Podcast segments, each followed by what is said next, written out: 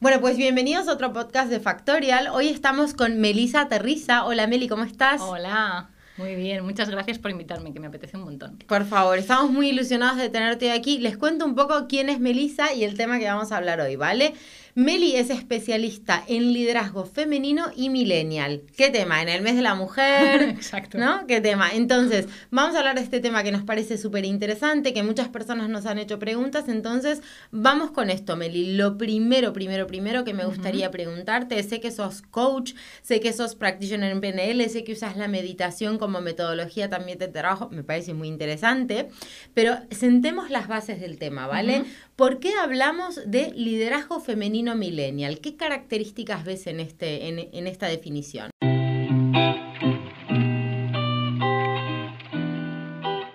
Para mí fundamentalmente es que son la bisagra entre el antiguo paradigma empresarial y el nuevo.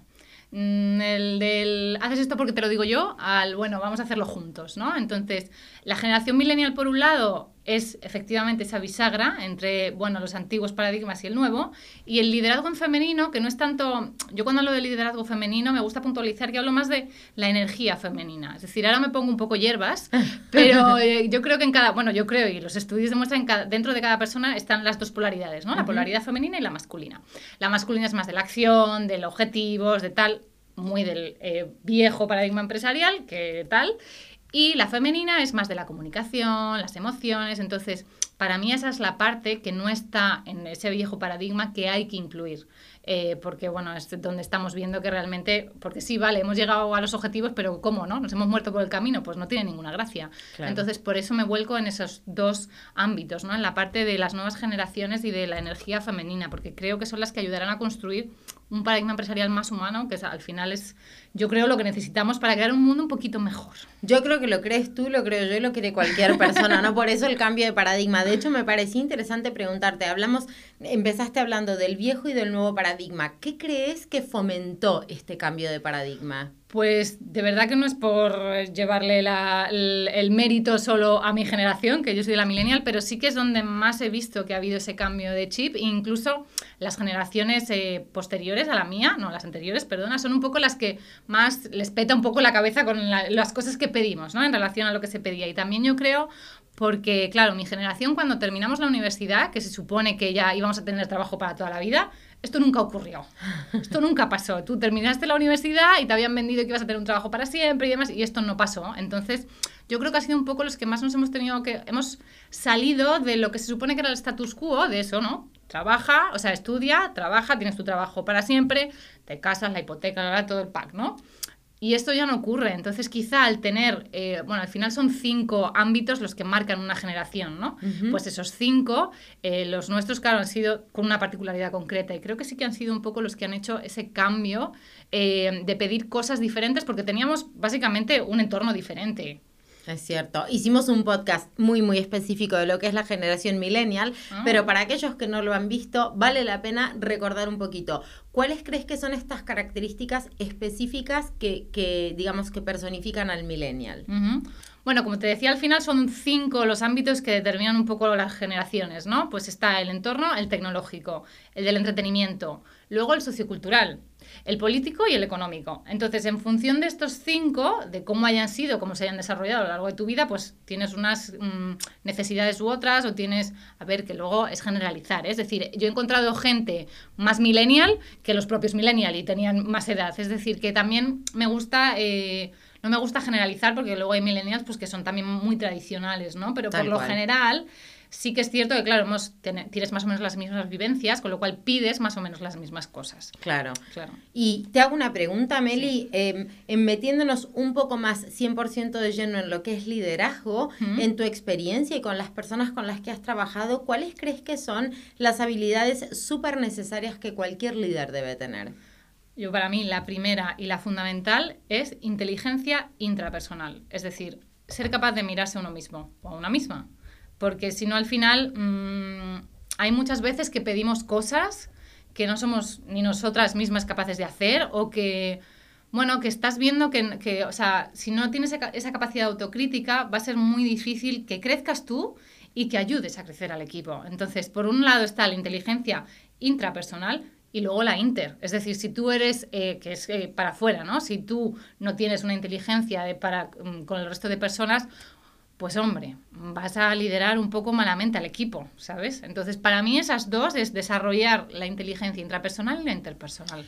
Y acá es un tema muy interesante el que tocas, porque claro, en la escuela, a ver, dependiendo de la casa en la que uno venga, los niveles de comunicación, de profundidad en la comunicación, o cuando mm, se viene de una familia en donde pues estos temas están sobre la mesa, pues qué bien, ¿no? Vienes como con, con, la carrera desde chico. En los colegios, al menos no en la metodología tradicional, no se hace hincapié en esto. En otras metodologías de educación, sí. Vamos a suponer que una persona llega con, con, un lack de todo esto, ¿no? O sea, que no lo tuvo en casa, que no lo tuvo en el colegio, y claro, y que de repente quiere, aspira a ser manager en una empresa, en un puesto de trabajo, pero nunca siquiera se puso a, se planteó a sí mismo el tema de la inteligencia emocional o intrapersonal. ¿Cómo ayudamos a una persona con esta situación? Si tiene esas ganas, o sea, al final es, ¿para qué te has hecho líder? ¿No? O sea, esa es la, como la, ¿para qué quieres ser líder? Sería como la primera pregunta que te deberías hacer si quieres llevar equipo. Porque aunque no está puesto en el job description, mm, una de tus labores más importantes es cuidar de la gente que tienes al lado y ayudarla a crecer.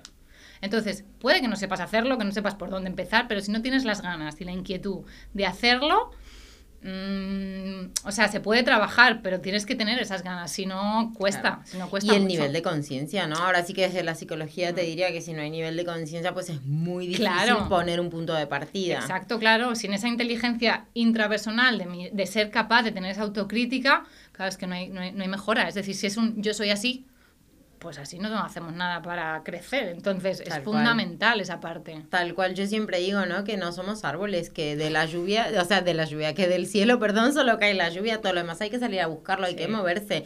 Pero entonces tú estás frente a una persona que tiene que empezar a trabajar esto. ¿Qué dos o tres preguntas claves le harías para que empiece a abrir estos caminos en su mente? Bueno, normalmente cuando yo trabajo con alguien es porque ya tiene esta inquietud. Vale. O sea, no, porque de hecho me ha pasado a veces que pues la persona de Pipo o lo demás intenta que alguien venga y si no hay esas ganas, yo es que en mi promoción no dieron varita mágica, así que no puedo trabajar sin las ganas de la otra persona, porque una parte súper importante es lo que pasa en tres sesiones que son las tareas que vemos y demás, que es ahí donde realmente se integra. Porque una cosa es tener las cosas intelectualizadas y hablar y resolver el mundo y otra que te pongas a hacerlo. Y ahí es donde realmente se aprende.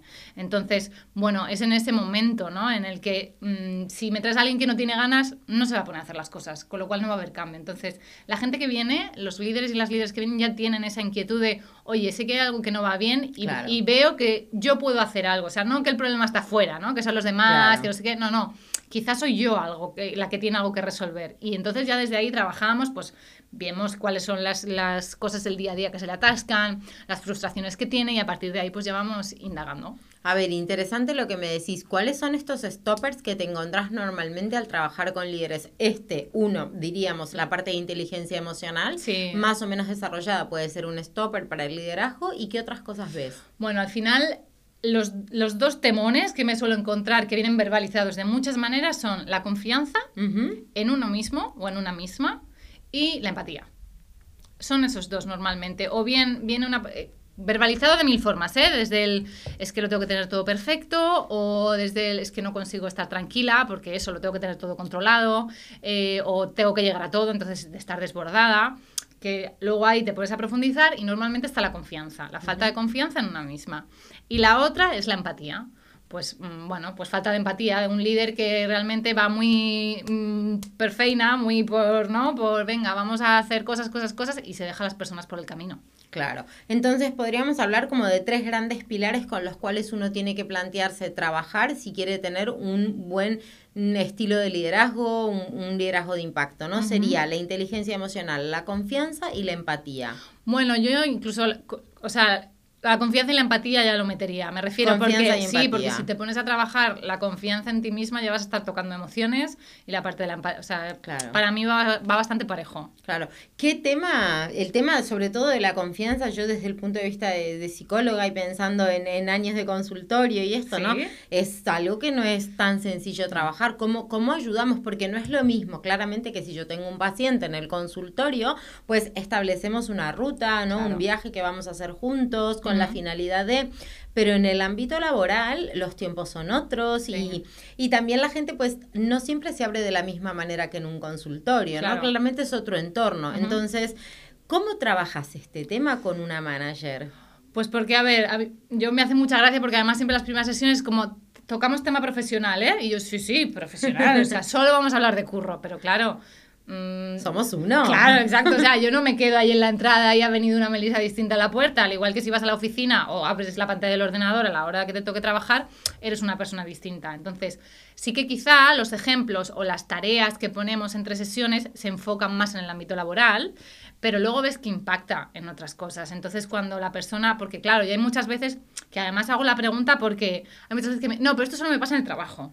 Entonces, claro, hay que rascar de, ¿de verdad que esto solo te pasa en el trabajo? ¿No te pasa con amigos? ¿No te pasa con no sé qué? Y claro, al final ves que es un poco transversal, porque claro, va con tu persona, ¿no? Entonces sale, o sea, al final no, no, es que tenga que hacer nada, sino que la propia persona ve que es algo que impacta en diferentes ámbitos. Y sí que es cierto que hay veces que me viene gente que está tratando a la vez con, pues, temas más personales con un psicólogo o psicóloga y temas más, más laborales conmigo. Con un coach, sí. claro.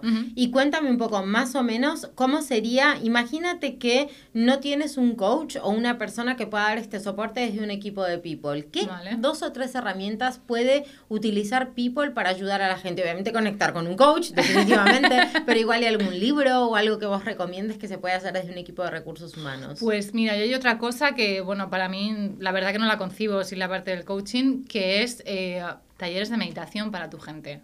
Es decir, eh, no Esto es súper interesante. Una vez por semana, que, porque al final favorece esa inteligencia intrapersonal y el parar y el tomar esa perspectiva que no vamos todos como locas y al final vamos todas como locas y, no, no, te paras, ¿no?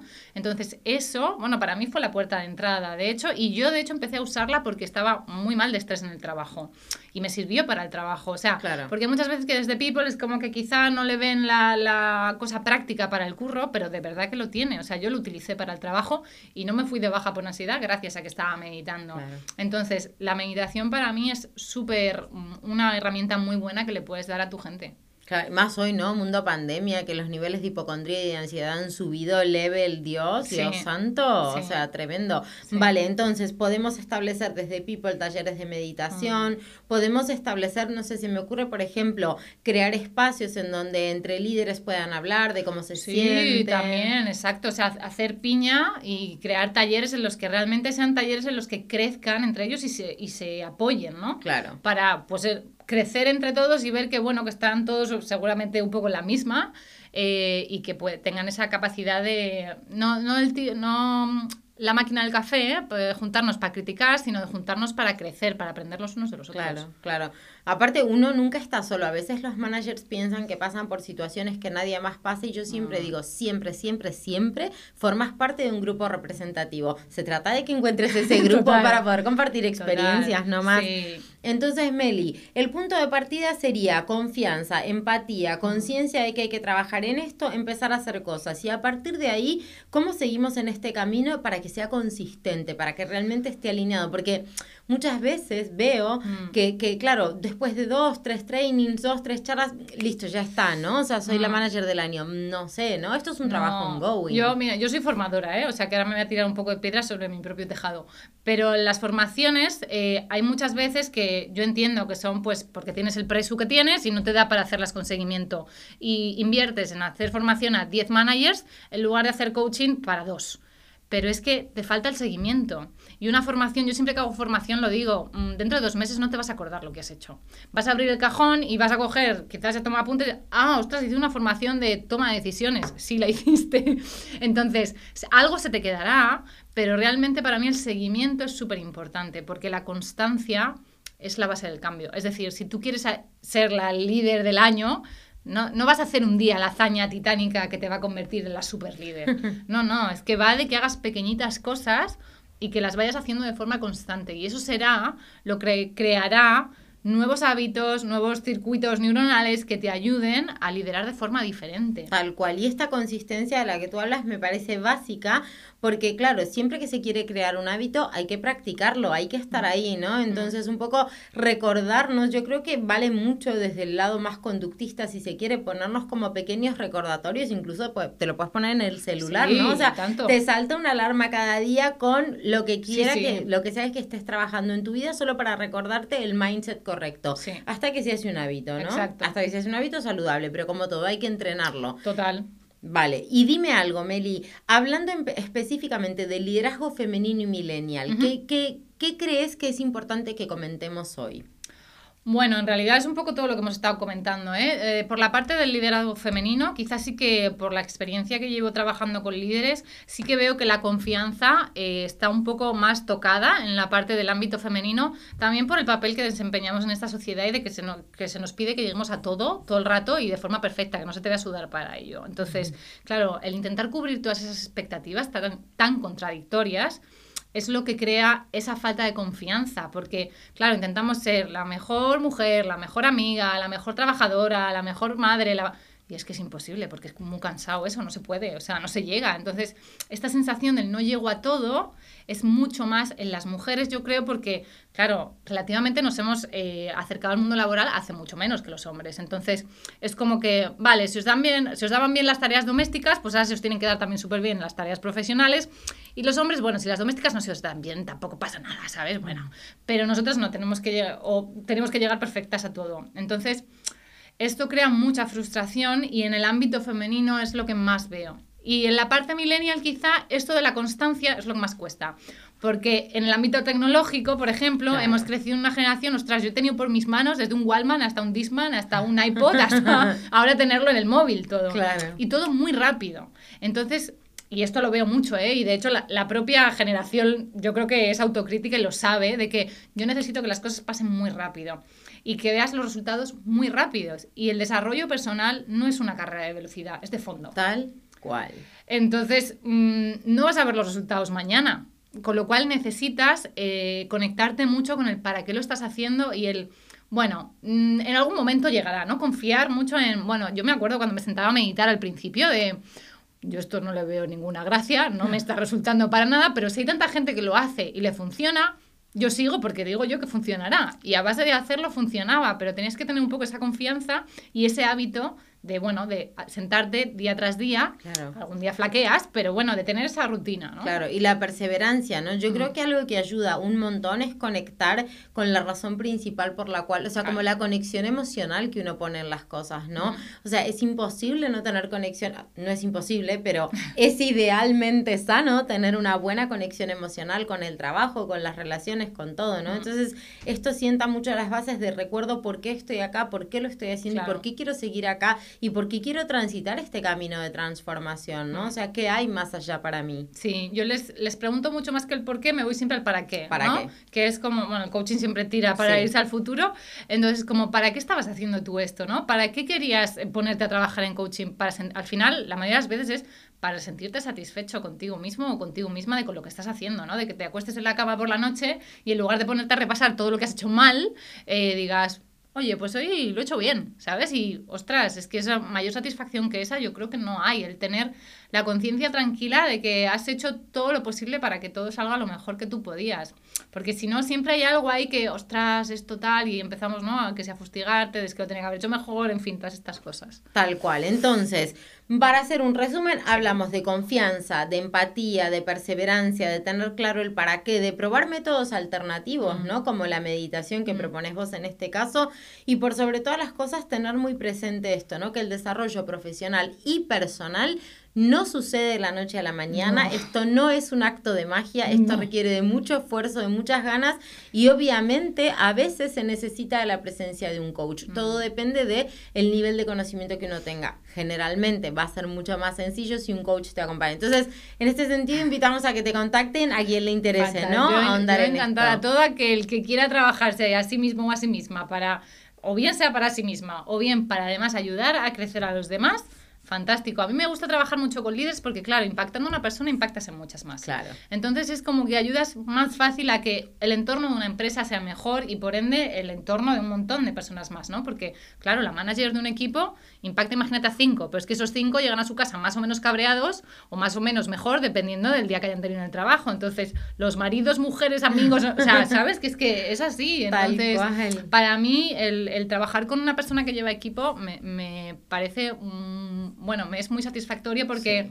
sé que llega a más personas. Y aparte desmistifiquemos un poco este tema de hacer coaching, mentoring, terapia. O sea, a mí me dicen muchas veces, eh, para, ¿por qué voy a ir al psicólogo si no tengo problemas? A ver, a ver, ¿qué problemas tenemos todos en la yo Voy a, yo voy a una coach, te quiero decir. O sea, yo de vez en cuando me meto en mis cosas y necesito a alguien que me haga un poco de espejo porque no veo por dónde tirar. Claro. Porque tú estás metido en tu día a día y cuesta mucho a veces tomar perspectiva. Entonces, como, vale, ok, yo hago meditación, hago coaching, tal, pero llega un momento que a veces, jolín, con la pandemia, que todo es como mucho más grande y estás metido ahí muy en el día a día, hay veces que necesitas que alguien te haga de, de, espejo. Tal cual. Aparte, eh, que te decía, problemas tenemos todos, pero van al psicólogo, al coach o recurren a un profesional el que lo quiera resolver, ¿no? Porque igual y también totalmente respetable decir, esta es la versión de mi persona con la que me quiero quedar y punto. Y mientras que tengas conciencia de que esta es tu versión y no es la mejor, pero te conforma, pues adelante es tu vida, ¿no? Haz lo que quieras. Sí, sí, total. Muy bien. Meli, nos van a escuchar muchas personas en situación de liderazgo, managers o gente que aspira a ser manager.